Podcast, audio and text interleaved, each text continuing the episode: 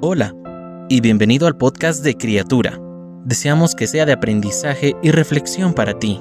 Sabemos que después de escucharlo tu vida será aún más bendecida. Bienvenido. La solución para nuestra visión defectuosa. Primera de Samuel capítulo 16 versículo 7 dice, pero el Señor le dijo a Samuel, no juzgues por su apariencia o por su estatura porque yo lo he rechazado. El Señor no ve las cosas de manera en que tú la ves. La gente juzga por las apariencias, pero el Señor mira el corazón. Muchas veces hemos escuchado esto de nuestros pequeños hijos. Mírame, papi, mírame, mami, obsérvame. Recuerdo que alguna vez mi hija menor gritó desde lo alto de un tobogán. Sonreí ante su súplica y agité los brazos en señal de reconocimiento mientras ella lanzaba su cuerpo por la rampa inclinada.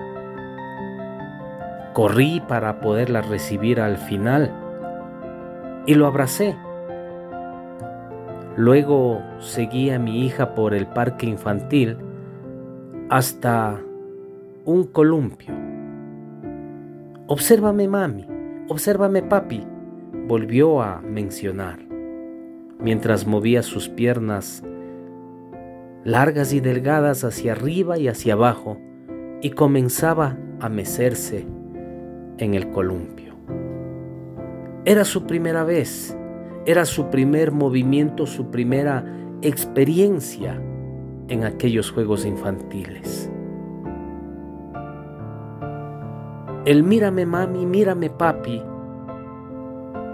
había exigido en mis primeros hijos cuando de alguna manera ellos buscan que les aplauda, que les dé un abrazo y que les diga, excelente, has aprendido algo más.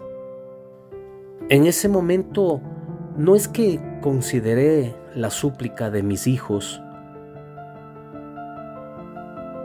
porque cada uno lo hacía de diferente manera, pero lo que buscaban ellos era de que los reconociera, de que viera que algo nuevo habían aprendido a hacerlo.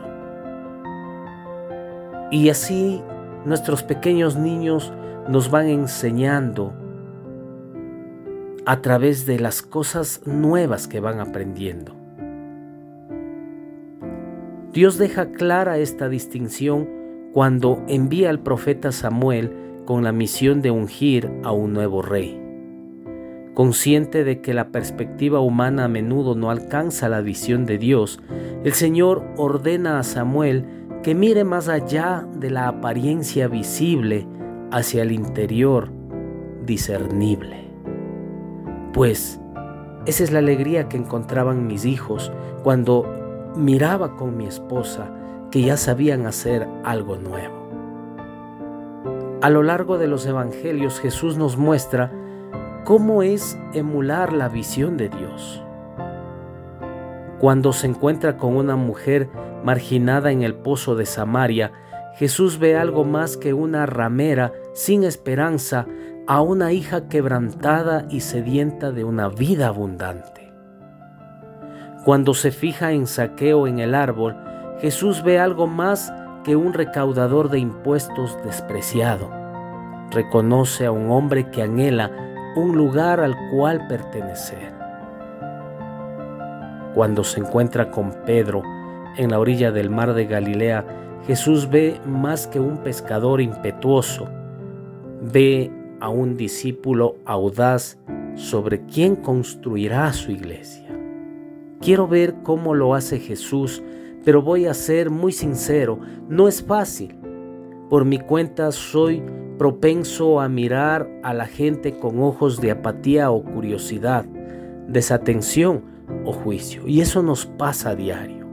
Miramos a las personas y en vez de tal vez tener una admiración sobre ellos, lo primero que hacemos es juzgarlas.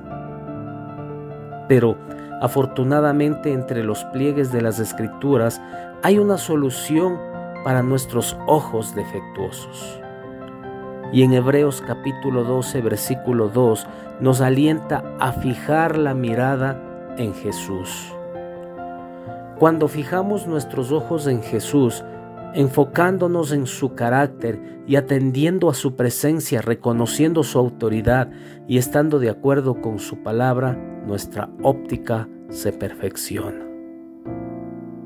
Quizás nuestros hijos, cuando aprendieron a usar el columpio o cuando aprendieron a bajarse por un tobogán, no solamente esperaban el aplauso, no solamente esperaban el que yo reconozca, sino ellos esperaban algo más, pero nosotros juzgábamos de acuerdo a nuestra óptica y reaccionábamos de esa manera.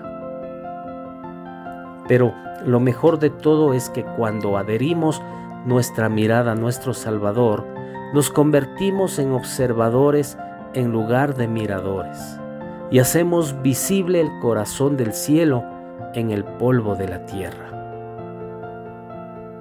Querido Jesús,